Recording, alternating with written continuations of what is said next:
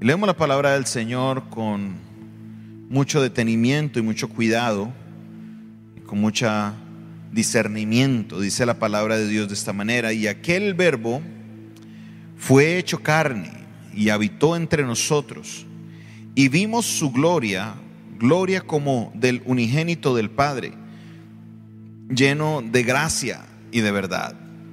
Juan dio testimonio de él y clamó diciendo, este es de quien yo decía, el que viene después de mí es antes que mí, porque era primero que yo. Porque de su plenitud tomamos todos gracia, perdón, y gracia sobre gracia. Pues la ley por medio de Moisés fue dada, pero la gracia y la verdad vinieron por medio de Jesucristo. A Dios nadie le vio jamás, el unigénito Hijo que está en el seno del Padre, Él le ha dado a conocer. Amén.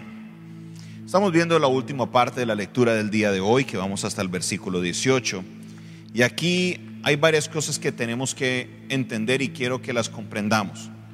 Si hay alguien que nosotros tenemos que estudiar, conocerlo, saberlo y, y comprenderlo, es a Jesucristo. Somos cristianos, ¿cierto? ¿Cristianos somos? ¿Hay cristianos? ¿Dónde están los cristianos allá en internet que comenten diciendo, soy cristiano? Si soy cristiano, quiere decir que soy seguidor de quién? De Cristo. Entonces, como mínimo, debo conocer bien a quién? A Cristo, como mínimo. Y si hay alguien que tiene una revelación poderosa y teológica de la persona de Cristo, es el apóstol Juan. El apóstol Juan tiene una revelación en este capítulo 1, es, es algo magistral lo que él escribe. Vamos a tomar solo estos cuatro versículos y vamos a ver qué es lo que él nos quiere decir. Lo primero coincide con lo primero que se nos presenta en el versículo 1 y es la preexistencia de Dios. Vamos a estar explicando estos conceptos no en orden como están en los versículos, sino por concepto. Entonces, el primer concepto es la preexistencia de quién? De Cristo. ¿Cómo se llama eso? La preexistencia de quién? De Cristo. En el verso 1 dice, en el principio era el verbo. Él hace alusión a Génesis capítulo 1, verso 1, que, ¿qué dice Génesis 1.1? En el principio creó Dios los cielos y la tierra. Moisés en la revelación parte desde el principio, dice, en el principio Dios crea el cielo y la tierra, pero Juan dice, en el principio ya era el verbo. Cristo ya era, la segunda persona de la Trinidad ya era la preexistencia de Cristo. Y él vuelve y la afirma acá en el verso 15. Dice, este es de quien yo decía, el que viene después de mí, ¿es qué? ¿Qué dice? Es antes de mí. El que viene después de mí es antes de mí. Pareciera un juego de palabras, pareciera una contradicción, cómo es que viene después, pero es antes. Y sabemos claramente que nace primero Juan el Bautista que Jesús. Habían aproximadamente unos seis meses de diferencia entre el uno y el otro. ¿Y por qué si Juan el Bautista nace primero, él dice, porque él es antes que mí? Y por si no lo entendió, mire lo que vuelve y le reitera en la siguiente parte del versículo, que dice, porque era primero que yo. ¿Cómo era que Juan nació seis meses, perdón, seis meses antes de Cristo? Pero Juan está diciendo, no es el mismo Juan autor del libro, no está hablando, estamos diferenciando aquí Juan el Bautista y Juan el apóstol. El que está diciendo esto es Juan el Bautista. Juan dice, el que viene después de mí es antes que yo, porque era primero que yo, pero Juan nació seis meses antes. ¿Cómo así? ¿Qué es lo que quiere decir? Está hablando de la preexistencia de Cristo, porque Cristo no empezó a existir cuando vino a la tierra. Cuando Cristo vino a la tierra, Él ya era desde el principio. Lo que sucede cuando dice el verso 14 que el verbo se hizo carne es que Cristo fue revelado. No es que Cristo empieza su existencia cuando llega a la tierra, sino es cuando Cristo es revelado. Diga conmigo, revelado. Cuando Cristo es qué? Revelado. Aquí nos lo está diciendo en el verso 18. A Dios nadie le vio jamás. El unigénito Hijo que está en el seno del Padre, Él le ha dado a qué? A conocer. Él le ha dado a conocer a quienes. A nosotros, lo que nos dice en las cartas paulinas, que Cristo es la imagen visible, la imagen revelada de quién? Del Dios invisible. Espero que este concepto usted lo entienda muy bien. Porque en el concepto nuestro humano la vida empieza cuando nacemos. La vida empieza y por eso celebramos los cumpleaños. Oh, es que yo tengo cuántos años de vida. Yo sé que a las mujeres no les gusta hablar de ese tema, pero yo tengo ciertos años de vida. ¿De verdad? Cuando naciste tenías vida o no? ¿O fue que cuando usted salió de la, de la, de la barriguita fue que ya empezó la vida? No. Antes había estado nueve meses en la barriguita. ¿Había vida en la barriguita o no? ¿Dónde están las mamás? ¿Había vida en la barriguita o no? Claro que sí. Y antes de eso había vida. En el óvulo había vida, claro. En el espermatozoide también había vida. Entonces, celebramos ese, nacimiento cuando venimos o cuando salimos a la atmósfera humana, cuando empezamos a, experimentar esa vida no dependiente de la mamá, sino ahora teniendo que respirar por cuenta propia. En ese ambiente es lo que se celebra. De la misma manera, podemos de alguna manera entender a Cristo con la diferencia de que Cristo era antes del principio antes de que se definiera el tiempo, antes de que se definiera el espacio, antes que se definiera estos conceptos que hoy conocemos, Cristo ya era. Amén. ¿Cómo se llama esto? La preexistencia de Cristo. Cristo en el principio ya era. Hoy sigue siendo, ¿y sabe qué? Por siempre Cristo será Dios. ¿Cuántos pueden decir amén? ¿Cuántos pueden decir amén? Segundo punto. Y aquel verbo fue hecho carne. ¿Y qué sucedió? Y habitó entre nosotros. Aquel verbo, aquella palabra, refiriéndose de nuevo al versículo 1, en el principio era el verbo y el verbo era con Dios y el verbo era Dios, está diciendo, ahora este verbo se reveló, este verbo vino a la tierra, este verbo se materializó, por decirlo de alguna manera. Esto que antes no había sido revelado, ahora era revelado y no solamente es revelado a los seres humanos, sino que habita en medio de nosotros. Habita, estuvo entre nosotros. Los discípulos que anduvieron con él pudieron habitar con él. Los que lo seguían, los seguidores de Jesús, podían estar con él, pudieron ver a la imagen visible del Dios que invisible, pero no lo vieron como una revelación, como una visión, lo estuvieron con él, comieron con él. Estuvieron ahí presentes con él y esto tuvo que haber sido algo maravilloso, maravilloso. Hoy conociendo la grandeza de quién es Cristo, a mí me hubiera encantado estar en los tiempos de Jesús y haber podido tener la experiencia de haber tenido, estado en la presencia del Salvador. Obviamente muchas personas no lo reconocieron en ese momento como el Salvador, pero sabiendo lo que yo sé hoy, me hubiera encantado haber estado en los tiempos bíblicos y haber estado a los pies del Maestro. No en el sentido de la fe que nosotros podemos estarlo hoy, sino en un sentido literal, de haber escuchado sus enseñanzas. ¿A cuánto les hubiera gustado vivir esa experiencia? Que Cristo habitó entre nosotros, hubiera sido algo maravilloso. Y dice Juan, y vimos su gloria gloria como del unigénito de Padre, lleno de gracia y de verdad.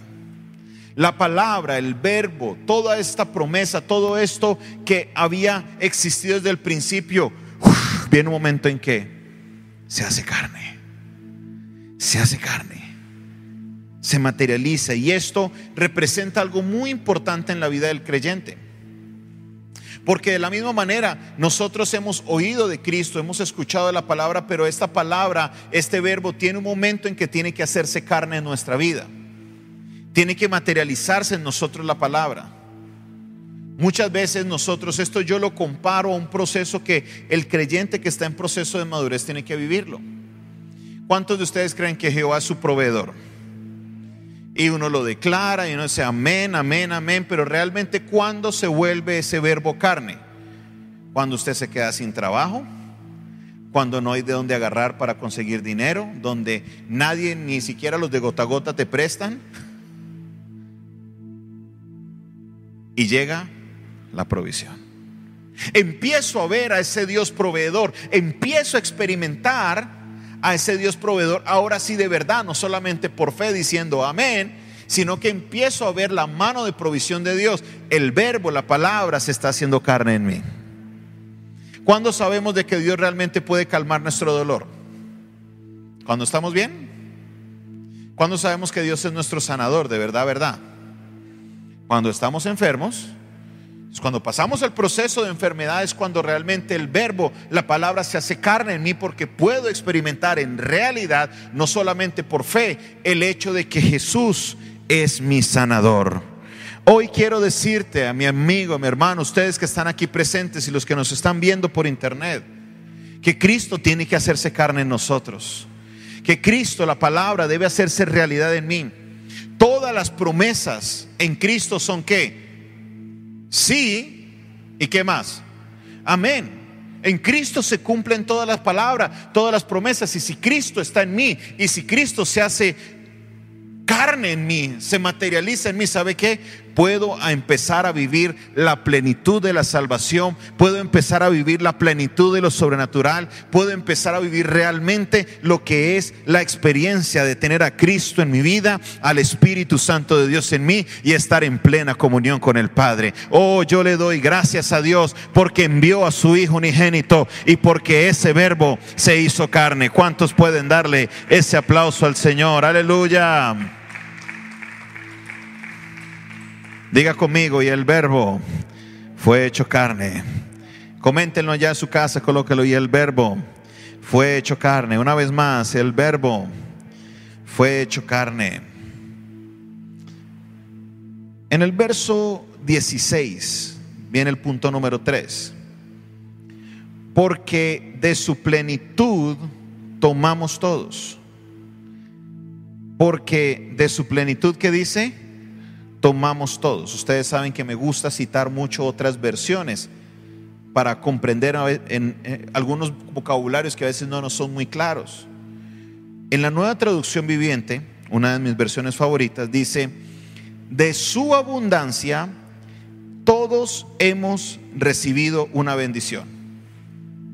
De su abundancia, de su plenitud, todos hemos recibido una bendición.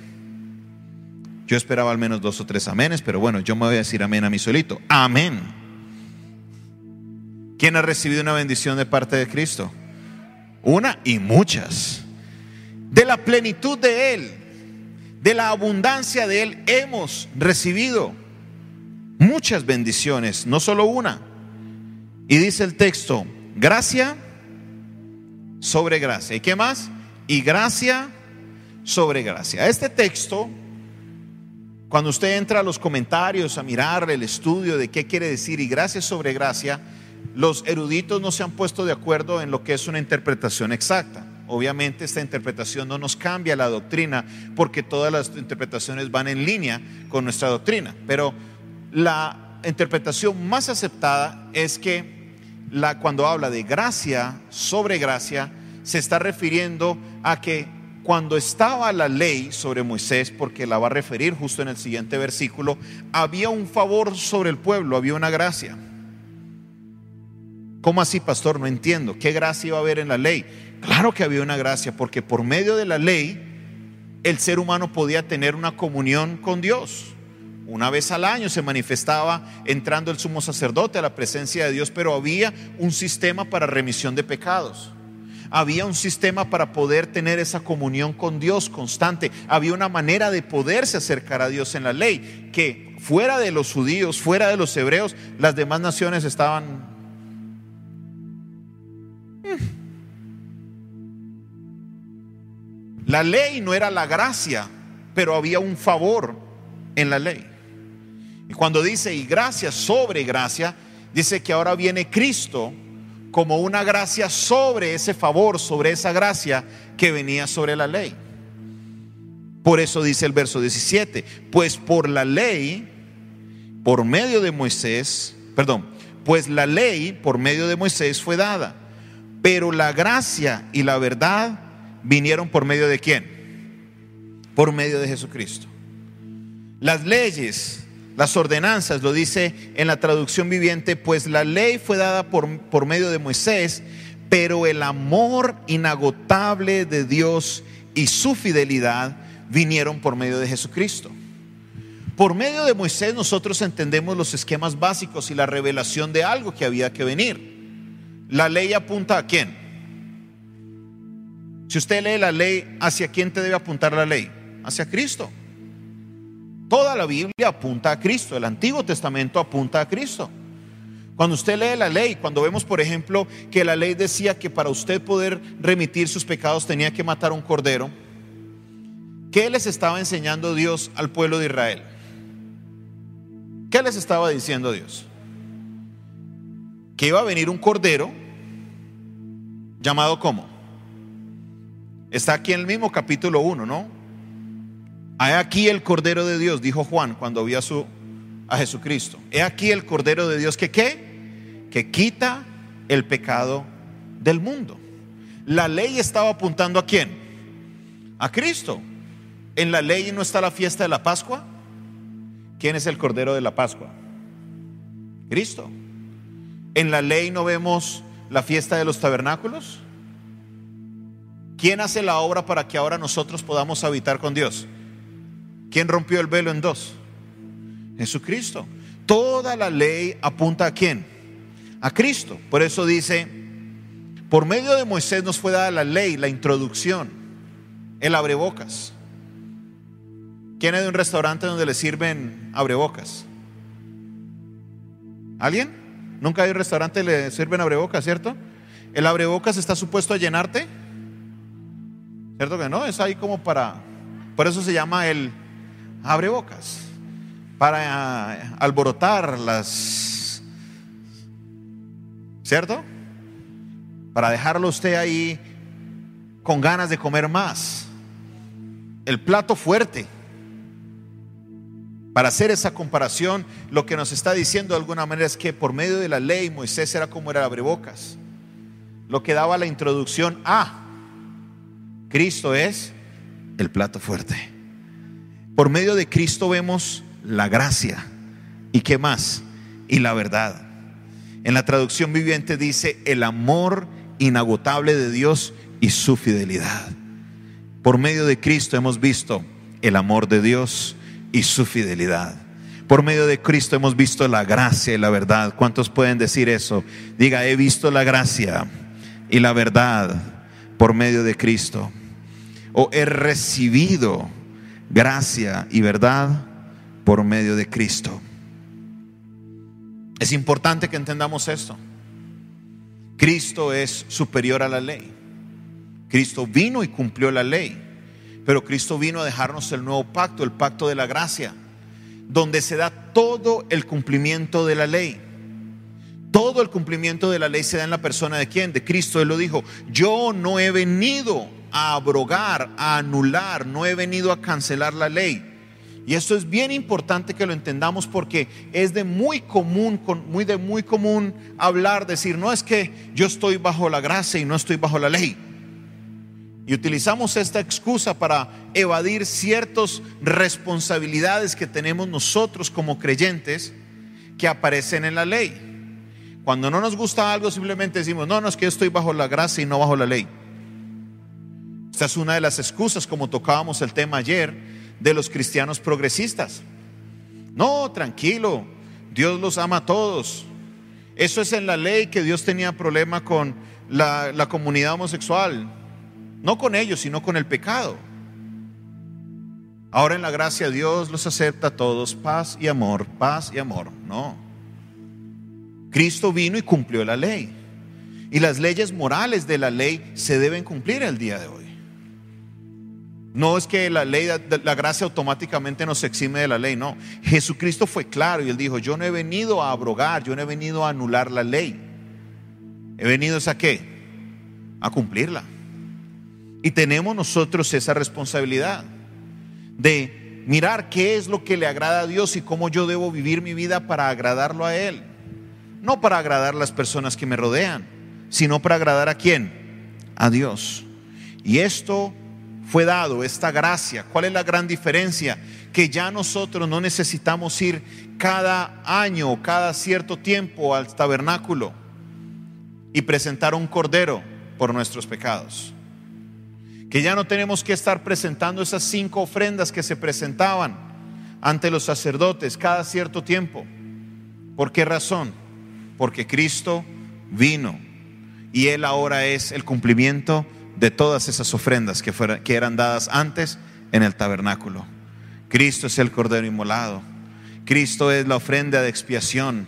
Cristo es esa ofrenda de paz para con Dios, dice la Biblia claramente. Justificados pues por la fe tenemos que paz para con Dios. Es Cristo. Cristo es el cumplimiento de la ley. Pero Cristo, el pacto, el trato que vino a dejarnos Cristo es algo superior a lo que hizo Moisés. La carta a los hebreos, lo primero que usted lee es cómo el autor de los hebreos trata de demostrar que Jesús es superior a quién? A Moisés. Y lo habla directamente, cómo Jesús lo que él hizo es superior a Moisés. No que Moisés no haya hecho nada importante, claro, él fue el que trajo la ley por muchos años. La ley todavía los judíos la conservan hasta hoy, esperando ese cumplimiento. Pero a nosotros nos fue revelado que el cumplimiento de la palabra era en el verbo eterno, el verbo hecho carne, Jesucristo, Rey de Reyes y Señor de los Señores. ¿Alguien puede darle un aplauso al Señor, a nuestro Señor Jesucristo? Aleluya. Con esto, mis hermanos, entendemos mucho sobre la persona de Cristo aprendemos mucho sobre la persona de Cristo. Y estas porciones es algo que nosotros debemos leerlo y leerlo y leerlo. Créame que mientras preparaba para estos 14, para estos cuatro versículos y consultaba, decía, decía, wow, la verdad que cada vez que uno lee estos versículos, como que uno le exprime y le saca Uy, le saqué mucho. y le saca un poquito más y le saca así como cuando usted tiene esa toalla y usted la quiere dejar bien sequita y usted está ahí dele y dele y le quiere sacar hasta la última gota. Sí, nosotros vemos este primer capítulo, o al menos personalmente lo es para mí. Primero, la preexistencia de Cristo. Dos, el verbo que fue hecho carne, que fue revelado a nosotros. Tres, ¿qué más? Las bendiciones de Dios y gracia sobre gracia. Y cuatro, que nosotros vimos o recibimos la gracia por medio de quién? De Jesucristo. Cristo, Cristo, Cristo, Jesucristo. Nombre sin igual. La persona de Cristo es tan importante para nosotros que cada vez que nosotros hagamos el esfuerzo de aprender algo más de Él, de su obra en nosotros, de verdad que nos enamoramos cada vez más de Cristo. Su obra fue maravillosa y lo que Él dejó preparado para que por medio de la gracia nosotros ahora podamos entrar al lugar santísimo, podamos recibir nuestro perdón por nuestros pecados y podamos recibir por sobre todas las cosas el perdón, la salvación y la vida eterna, su obra fue completa y fue maravillosa. Hoy, ustedes que están aquí presentes y los que nos están viendo por internet, podemos decir que somos salvos somos salvos ¿por qué? Porque yo soy tan bueno y yo doy tantas ofrendas y yo me mato dándole comida a los pobres. Por eso yo sé que tengo el cielo ganado. Esa es una de las expresiones que tenemos en el argot popular. No, esa persona tiene el cielo ganado. Ninguno tiene el cielo ganado porque todos hemos pecado. Y al no todos haber pecado, ¿qué fuimos? Destituidos de la gloria de Dios. No hay chance que alguien pueda no hay chance que alguien pueda realmente ganarse el cielo. No hay oportunidad que alguien tenga humanamente cómo ganarse la vida eterna. Es imposible. La palabra de Dios demuestra que es imposible que nosotros tengamos una manera de acceder a la vida eterna si no es por Cristo. Él es el camino. Él es la verdad. Él es la vida. Y nadie, absolutamente nadie, llega al Padre si no es por quién. Por medio de Cristo. Cristo, Cristo, Cristo, Jesucristo. el verbo eterno, el alimento, el que el Dios, la imagen visible del Dios invisible. Te reto para que con este abrebocas tú empieces a buscar y a aprender más de la persona de Cristo, de la segunda persona de la Trinidad, Jesucristo, Jesucristo, Jesucristo. La gracia de Dios, el amor de Dios fue revelado en la persona de Cristo. Por eso el día de hoy, antes de concluir, yo quiero darle la oportunidad a alguien que nos esté viendo en esta hora, que posiblemente ha entrado en este momento de la transmisión y mira su vida y dice, bueno, hay algo que hace falta en mí, todavía no, no me siento con esa seguridad de ser salvo. Cuando tenemos a Cristo en nosotros, tenemos esa plena seguridad. Hemos sido sellados con el Espíritu Santo. Esto a nosotros nos debe dar una plena seguridad de que tenemos la salvación en Cristo Jesús.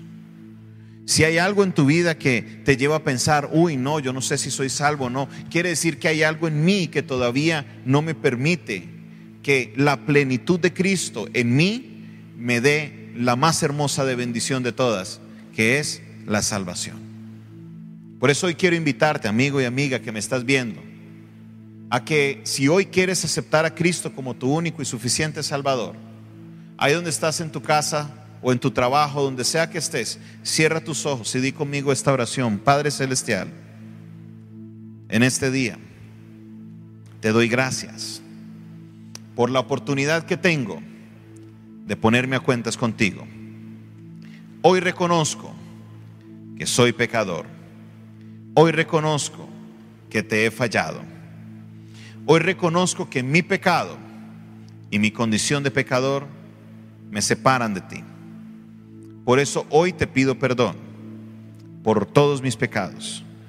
Me arrepiento y recibo a Jesucristo como mi Señor, como mi Salvador. Hoy te entrego mi vida, Dios. Haz de mí tu voluntad. Gracias te doy, Señor. Gracias, toma mi vida, hazme de nuevo.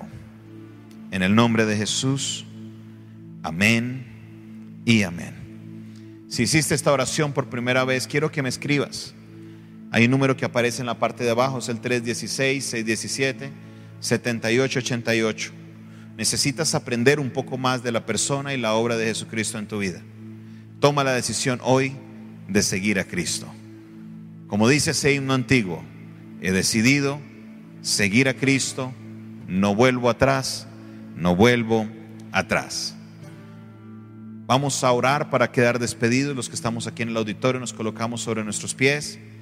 Los que estamos en la casa, vamos a darle gracias a Dios por, primero, darnos su palabra, darnos el alimento y segundo, por ayudarnos a vencer en este primer día del ayuno.